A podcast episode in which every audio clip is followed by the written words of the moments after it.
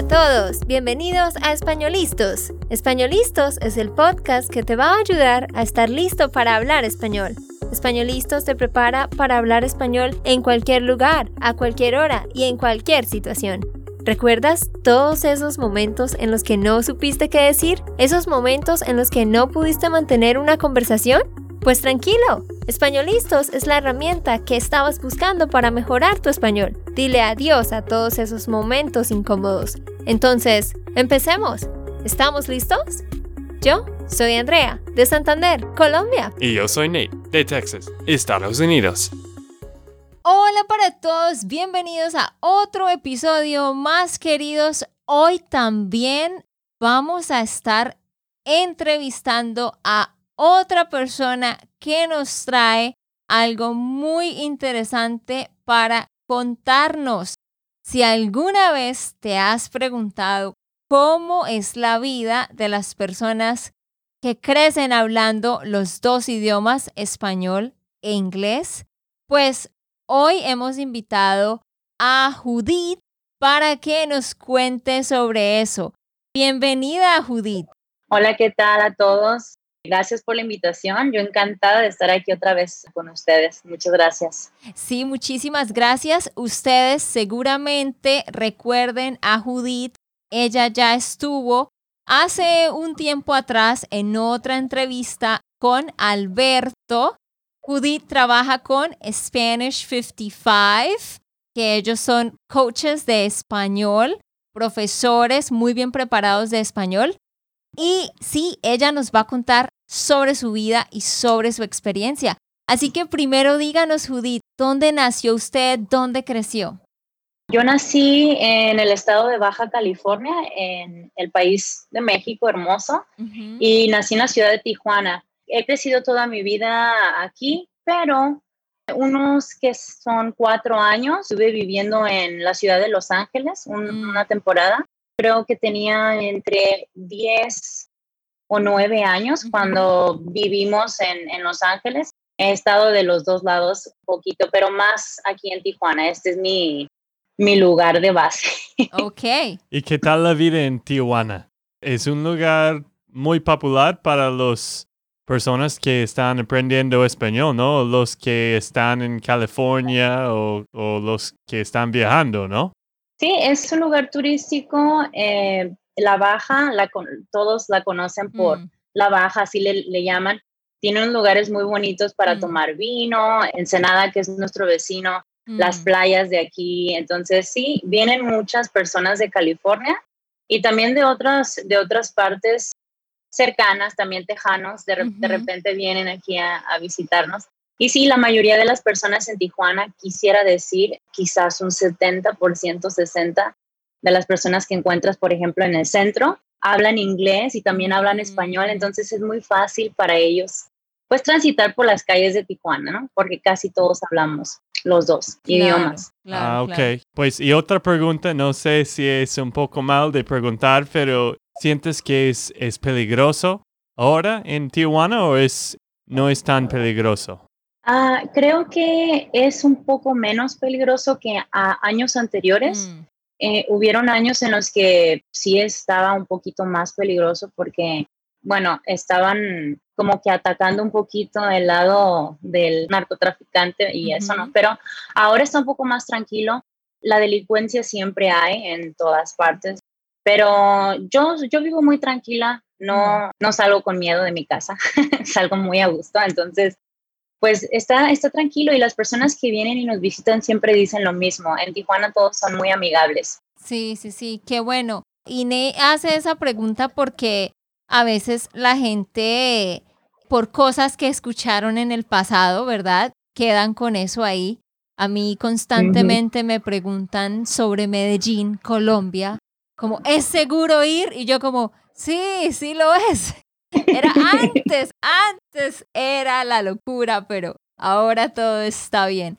Bueno, cuéntanos un poco sobre sus papás y sus hermanos. O sea, todos nacieron y crecieron allá en Tijuana, ¿correcto? Correcto.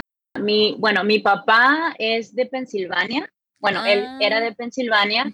Él se crió, se crió en California y mi mamá nació en Jalisco, en el Mm. estado de Jalisco, acá en México. Entonces coincidieron en Tijuana, aquí en la ciudad de Tijuana, y no hablaban su idioma, pero el amor trascendió Wow. el idioma. Entonces nacimos mi hermano y yo. Yo tengo un gemelo. Mi hermano gemelo Ah. también es de aquí de, de Tijuana. Y sí, hemos vivido, como mencioné, aquí en Tijuana toda nuestra vida, pero por un periodo de cuatro años vivimos en Los Ángeles, un Ujú. cachito de nuestra vida. Entonces, sí tenemos, mm, bueno, la experiencia, ¿no? De las dos culturas, de mi mamá y de mi papá. Entonces, pues es muy padre. eh, tuvimos mucha diversidad eh, cultural por los dos, ¿no? Qué interesante. ¿Tu papá ahora habla español o solo habla inglés?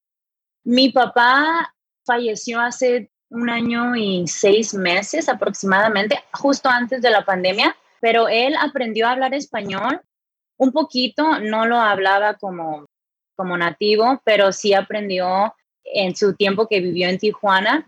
Él solo se empapó, la, la, la exposición que tuvo al idioma fue muy bueno, entonces por obligación y pues sucedió ese proceso natural que todos queremos que pase, ¿no? Que naturalmente empezó a hablar español, él hablaba a su modo, pero se defendía, ¿no? Claro. ¿Y su mami? ¿Ella habla inglés hoy en día? Sí, mi mamá, mi mamá habla inglés muy poquito, pero también ella puede navegar en California y, y no se pierde, no tiene ningún problema para hablar con las personas, pero no es un, un inglés, digamos, excelente, pero sí se defiende también, Ah, no como claro. tú. no como yo. Pero una pregunta antes de empezar a hablar de todo el tema de crecer siendo bilingüe. Usted dijo que como el 60% quizás de las personas, por lo menos las que están en el centro allá, hablan los dos idiomas. ¿Por qué sucede eso? Que hay tantas personas que hablan el inglés porque lo aprenden en la escuela y son muy enfocados en eso o por el hecho de que hay mucha gente turistas viniendo. Eh, precisamente eso que comentas, Andrea, hay tantas personas que vienen a visitarnos que hablan inglés. Entonces, el centro, la zona del centro, que le conocen como Downtown TJ, es un lugar muy concentrado de personas que han vivido en California, quizás toda su vida, y de alguna manera u otra, pues regresan a su, a su ciudad, Tijuana, Mm, e incluso de otras partes de México, pero que vivieron en Estados Unidos, aprendieron inglés allá y ahora trabajan aquí en el centro, porque el centro es un lugar muy, muy lleno de, pues, discotecas, Ujú. los antros, los bares. Entonces, la zona de la fiesta está en el centro y, pues, la mayoría de las personas ahí, pues, saben hablar inglés. Y por eso es como el, el lugar a donde venir para las personas jóvenes que nos visitan de, de Estados Unidos. Claro, entiendo, entiendo. Y bueno, ¿y usted qué hace ahorita? ¿A qué se dedica? ¿En qué trabaja? ¿Tiene hijos? ¿Es soltera? ¿Casada? bueno, ah, ahorita estoy trabajando en Spanish 55, como me escucharon en el último. Estoy trabajando como coach eh, de español. Estoy ayudando a al- alumnos a aprender español y también trabajo en una preparatoria de aquí de Tijuana, em, en Mm. donde doy clases de español y también doy clases de inglés a chicos de preparatoria. Estoy divorciada tengo Mm, un hijo de 14 años, ya está grandecito. Él también ya va a entrar a la preparatoria próximamente, entonces, mm. pues es un torbellino. Pero chévere porque ya está grande, porque no me imagino con la pandemia y todo ser profesor ya es complicado y ahora con niños pequeños. Entonces, por ese lado, bien. A propósito, les recuerdo, si ustedes quieren aprender español de una forma diferente y quieren tener no solo a un profesor o a un tutor, sino a alguien que realmente se interese por ustedes, vayan a Spanish55.com. Súper fácil, Spanish55.com. Ahí ustedes pueden, de hecho, programar una clase gratis donde Judith o alguno de los otros coaches va a hablar con ustedes y va a ver tus necesidades y ya luego pueden empezar a trabajar juntos con clases organizadas. Listo, entonces empecemos a hablar de su experiencia creciendo con los dos idiomas. Sí, para mí eso es, es muy interesante porque muchas personas, pues como yo, están pensando, uy, sería mucho más fácil de, de aprender desde su niñez, ¿no? Porque, claro, después de aprender inglés por 20 años es un poco más difícil de, de aprender español. O quizás por la persona que está escuchando después de 50 años o 60. Pues no es tarde de, de aprender, pero para mí me parece muy, muy fascinante fascinante. Sí. Las personas que están aprendiendo los idiomas desde su niñez. Así que cuéntenos, Judith, en su casa, ¿cómo eran las cosas? ¿Su papá hablaba solo en inglés todo el tiempo y su mamá en español o qué? Exactamente así como lo dijiste, Andrea. Eh, mi papá solamente hablaba inglés, todo el tiempo era inglés, mi mamá todo el tiempo hablaba español cuando mi papá quizás no entendía algo en español, mi mamá entonces le hablaba o le decía las cosas en inglés a la manera en la que ella pudiera. sí, nosotros desde pequeños nos desenvolvimos más pronto en el español porque estamos en el contexto. En Tijuana, mm. pues todos en la escuela hablamos español, en las clases, pues todo era en español, no teníamos clases de inglés en, en aquel ah. tiempo cuando yo estaba cursando mi, mi primaria. Entonces no teníamos modo de aprender ni gramática de inglés, cómo leer en inglés, mm. solamente sabíamos entenderlo, hablarlo con mi papá, pero no teníamos tan desarrolladas esas otras habilidades, ¿no? Que de repente hacen falta, ¿no? En otros, en otros aspectos. Cuando nos mudamos a Los Ángeles, entonces en una escuela allá es donde empezamos a desarrollar estas otras habilidades en cuanto a escribirlo, a leerlo y, y más a fondo, ¿no? Pero así fue un poquito más como nos desarrollamos en, eso fue como, hablo español, hablo inglés, ya no sé en qué idioma estoy hablando, para mí era como muy, no lo pensaba, solamente ah. lo hablaba y a veces lo hablaba al mismo tiempo o como dicen a veces spanglish. Sí. Porque tenía mi mamá y mi papá todo el tiempo hablando en un idioma y el otro en el otro y pero no lo procesas de niño, estás solamente naturalmente hablando los dos idiomas y no te mm. pones a pensar, no te detienes. A Interesante. Chévere. Y pues esto fue más o menos por la necesidad también, ¿no? Porque tu papá no hablaba mucho español y tu mamá un poco de inglés, pero no mucho, ¿no? ¿O fue... La necesidad. Me imagino también fue el propósito también, para que tú aprendes los dos idiomas desde su niñez, ¿no? Pero, pero yo tengo una pregunta que es algo que, que siempre me, me he preguntado sobre esos niños que, como en su caso, un papá les habla en inglés, el otro en español. ¿Sus primeras palabras fueron en inglés o en español? Pues no se ha de acordar, pero, pero ¿qué dicen sus papás? Primero dijo papá o dada o mamá o ¿cómo mi, fue eso? Mi mamá, mi mamá siempre dice que, que mis bueno, una palabra que siempre decía yo de cuando empezaba a balbucear era agua, todo el tiempo agua, entonces fue en español, pero mi, mis maestros siempre me, me decían en, en, Estados Unidos que, que no parecía que yo hablara español, que mi inglés era tan bueno que no ellos ellos no tenían idea que yo hablaba español y cuando hablaba yo español se quedaban como wow.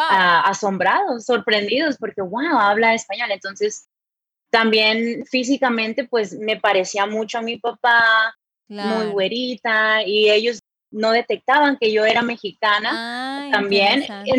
Entonces era muy sorprendente para ellos. Interesante. Y entonces, cuando ustedes fueron a, Los Ángeles por, por esos cuatro años, ¿cuántos años tenía usted? Tenía nueve nueve, diez años cuando nos fuimos a vivir a Los Ángeles. Ya, ya estaba, la plasticidad de los cinco años ya había pasado. Mm, Pero como teníamos esta exposición desde niños, pues fue muy rápido y muy fácil pues adaptarnos a toda la cuestión escolar en, en, en Estados Unidos. No, no tuvimos ninguna dificultad en absoluto. Ah, ok. Y cuando viniste a Los Ángeles, ¿tú pudiste hablar perfectamente en inglés? Sí, no tuvimos ningún problema. Por lo regular en California, las escuelas tienen maestros que hablan español también. Mm. Y nosotros entramos en, un, en una clase, todo era en inglés, no había español, no, no había, quizás había algunos ah, compañeros que hablaban español, pero no tuvimos ningún problema para hacer ese cambio, ese, esa adaptación, porque teníamos ya esa, pues esa exposición desde niños y hablábamos con mi papá. De hecho, mi papá nos trató de enseñar a leer en inglés también. y ah, sí, había como que, ah, ok, sí. Eh, sí, él se sentaba ahí con un libro, me, acuerdo que era un libro de las Barbies que mm. tenía, y él se sentaba y, intentaba enseñarme a leer en, inglés y, y, sí, había como que un poquito de, de, exposición a la lectura. Claro. Pero no fue hasta que llegamos allá que ya fue como que más, ah, ok, entonces lo tengo que hacer y pues lo, lo, lo hace sin pensarlo en realidad. Mm no sentimos ninguno, ni mi hermano ni yo sentimos mucha dificultad para hacer ese, ese ajuste. Qué afortunados. Pero yo iba a preguntar que en esos primeros 10 años de su vida, usted estaba hablando en inglés con su papá, sí, todo el tiempo, claro, pero tenía otras interacciones en inglés también, como veía televisión en inglés o escuchaba ah, música o cosas así. Sí, eh, siempre era sentarnos por las tardes a ver Los Simpsons con mi papá en mm. inglés y después seguía X-Files y después King of the Hill y todos esos programas que en Fox mm. veíamos con mi papá. Entonces todo lo que escuchábamos en la televisión, la música, mi papá nos expuso muchísimo a escuchar Queen, a escuchar mm. Metallica y todos estos grupos em, rockeros, pero todo era en inglés y mi mamá no escuchaba nada en español tampoco. Mi mamá escuchaba ah. eh, Beatles y Bee Gees y todos estos grupos también en inglés. Entonces había, había mucha como con esa constancia de mm. estar expuestos al, al inglés todo el tiempo. Ah, Entonces, pues por eso fue muy fácil. Chévere, wow.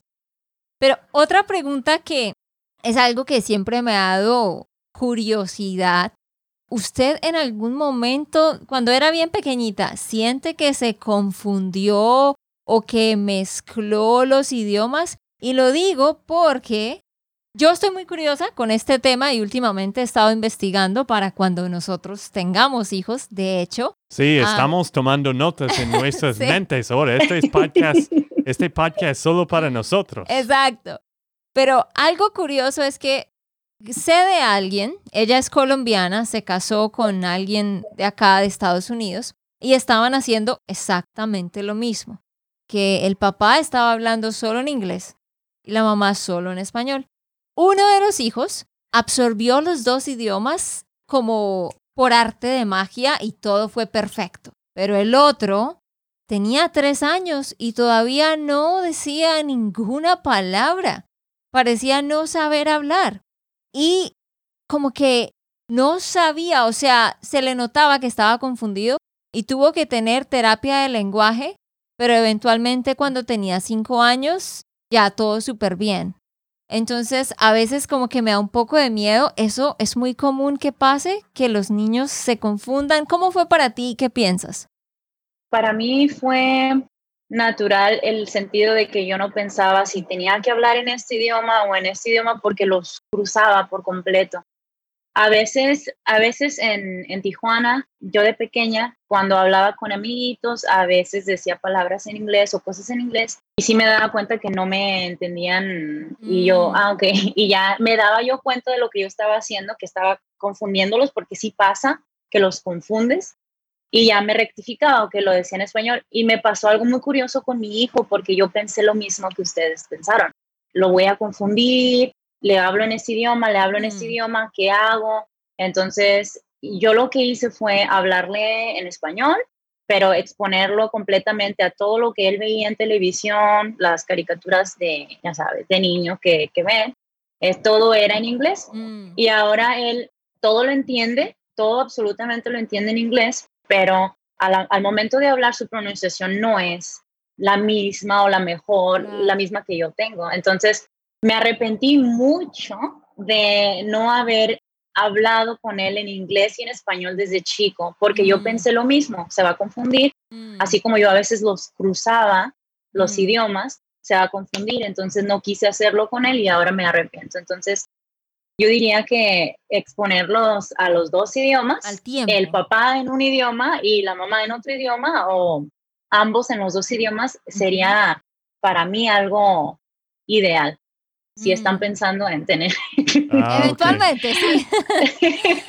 Ok, ah, qué interesante. Sí, sí, interesante lo de, lo de su hijo. Porque sí, en cuanto a entender, como que todos vamos a poder entender eventualmente. El problema más grande es el acento, ¿no? Y sí he escuchado eso, que los que están expuestos desde bebés no van a tener un acento, pero los demás les va a ser más, más difícil. Otra opción también que he visto es, que es algo que quizás usted podría haber hecho también, hablarle todo en inglés en la casa y que en el colegio escuchara el español. Eso creo que es lo que hacen aquí en Estados Unidos muchas familias, así cuando llegan con los niños que hablan español, les hablan español en la casa y luego salen y adquieren el inglés en la escuela. A veces a algunos les toma un poquito más, ¿no? Y me imagino, pues eso es un podcast de español, pero no tienes un acento de inglés porque ya aprendiste los dos idiomas cuando eras un niño, ¿no? Sí. Por ese lado, súper bien.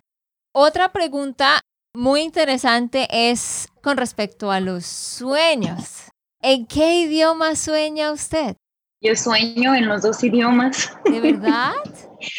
Yo, yo sueño eh, y pienso en los dos idiomas. No tengo, am, no tengo, digamos, una preferencia, aunque cuando yo pienso, yo siento que me, me percato de que yo estoy pensando más en inglés.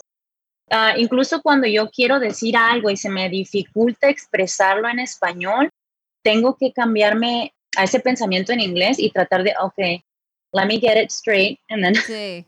es, es un poquito, es un poquito extraño, es, es cuando, cuando me pregunto, wow, ¿por qué estoy pensándolo más en inglés y yo todo el tiempo estoy hablando español? En, en, en mi contexto, todas, todas las personas con las que yo convivo hablan los dos idiomas.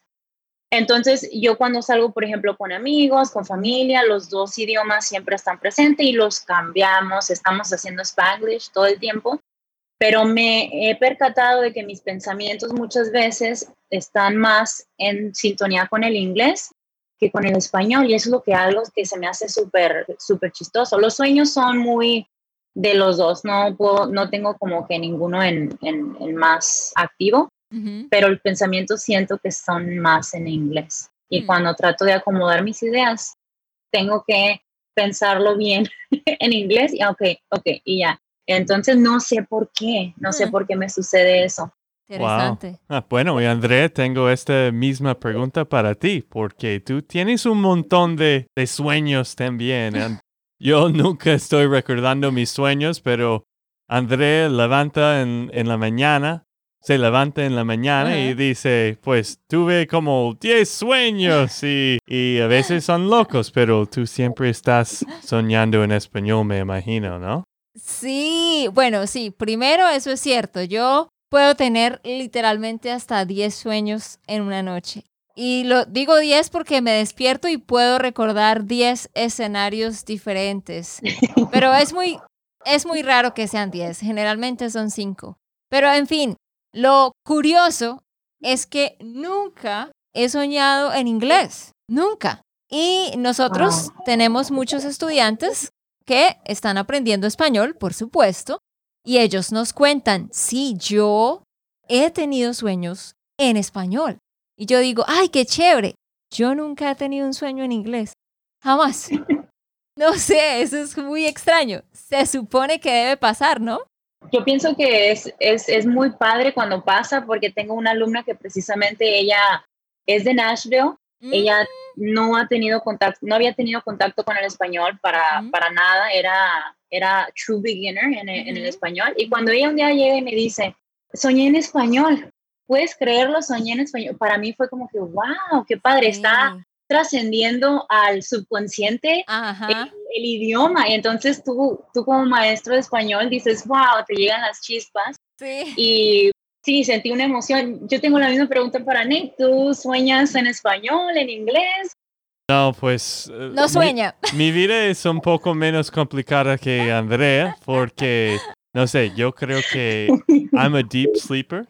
De sueño profundo. Ah, sí, sí, sí, sí. Tú dices, yo soy de sueño profundo. Ah, ok. Creo. Bueno, no sé, no me recuerdo mucho los sueños. Yo creo que tengo muchos roncas. Y no, por... E- no. Yo creo que ronco mucho. Ah, ok, gracias. Yo creo que ronco mucho y por eso Andrea siempre está despertando en la noche y y recordando diferentes sueños, pero no sé, mi vida es un poco menos complicado con los sueños y, y pensamientos. A veces pienso en español, pero... Pero casi nunca. No, pues no pienso mucho en general. no, no Exacto. Sé. Exactamente, esa es la razón. Bueno, pero ya para, la respuesta. ya para ir cerrando, ya para ir cerrando, Judith, ¿por qué diría usted que es importante para las personas en Estados Unidos ahorita aprender español y enseñarle español a sus hijos. ¿Por qué cree usted que eso es importante? Wow, pues esta, esta pregunta es la, ahora sí que la, la pregunta del millón. El español se ha vuelto, hemos notado que últimamente, en los últimos años, el español ha hecho un boom. Y este boom no nada más se refiere a, a la parte social, sino que también en, en la parte de la tecnología, en mm. la cuestión de las finanzas, en las cuestiones de exportación, importación, en, todo, en todos los ámbitos, el español ha hecho un boom. Y yo pienso que si desde niños, eh, estando en el contexto americano, desde niños les enseñan a hablar los dos idiomas, yo pienso que van a agregarle un valor, wow, o sea, le van a agregar un valor a su currículum, a su currícula. Entonces, es, es, entender muchas cosas. Cuando tú aprendes un idioma, no solamente estás entendiendo la gramática y cómo procesas eh, en tu mente ese, ese, aprendizaje, pero, o adquisición en el, en el, caso de los niños, ¿no? Y en el caso de muchos adultos que en España promovemos mucho eso, que es la adquisición, queremos que pase naturalmente. También aprendes mucho de las culturas, empiezas a entender cómo piensan otras personas, entonces te abre la puerta a, a muchas, muchas cosas muy padres y muy bonitas.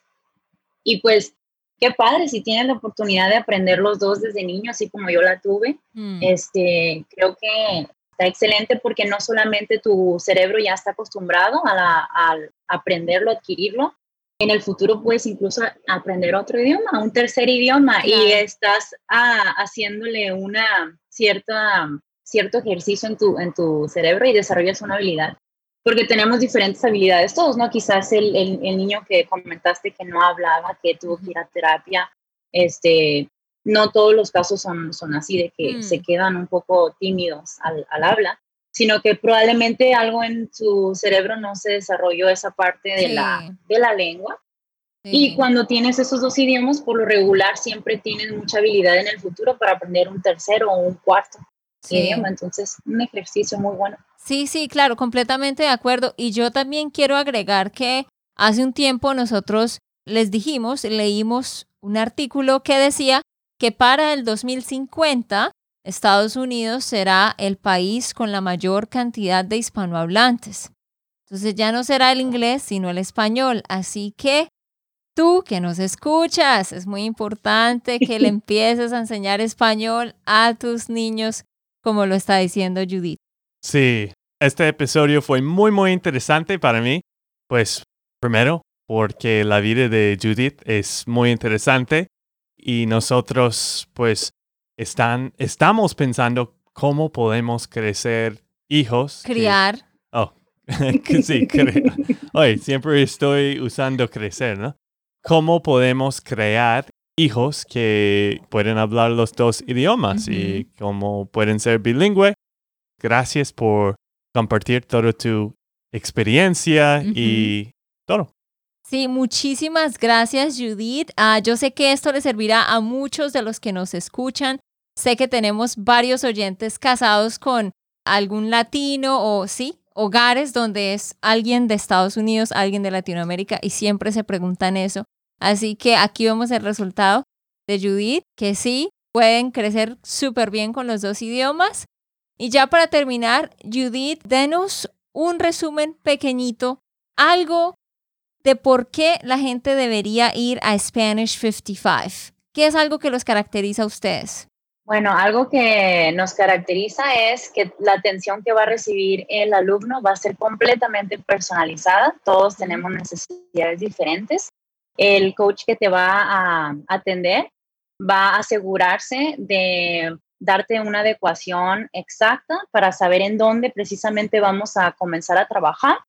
El coach va a modificar y va a moldear todas tus sesiones justo a las, a las necesidades que tú tengas como alumno. Y pues nuestro enfoque principal es precisamente lo que mencionábamos en la otra entrevista. El, la adquisición es, hay una diferencia muy, muy grande entre la adquisición y el aprendizaje porque la adquisición se da de manera natural y ese es nuestro enfoque. Tratamos de, desde la primera sesión, les garantizo que van a estar hablando español. Entonces, la producción va a ser desde la primera sesión que ustedes tomen. Y es muy importante sentirse a gusto con el coach. Todos nuestros coaches están capacitados. Yo soy parte de su capacitación también para que esas habilidades blandas que de pronto necesitamos tener todos como seres humanos, pues todos los coaches están capacitados para atenderte de la mejor manera y hacer que tu experiencia pues sea una excelente experiencia. Perfecto, muy bien. Entonces ya saben, vayan a spanish55.com y allá pueden programar su llamada gratis y empezar a aprender con ellos. Entonces, nos vemos en otra oportunidad, Judith. Muchísimas gracias por haber estado aquí. No, hombre, gracias a ustedes, de verdad, me la pasé muy, muy, muy cool. Pues espero verlos pronto y espero que tengan un excelente ah, día, chicos. Gracias. Gracias. Ok, esto fue todo por el episodio de hoy. Esperamos que les haya gustado y que hayan aprendido. Y recuerda, si sientes que estás listo para aprender español, solo da un clic en Español Listos. No olvides dejar tus comentarios de lo que te gustó y los temas que quieres que tratemos. Suscríbete y déjanos tus reseñas. Españolistos les dice chao chao y hasta la próxima.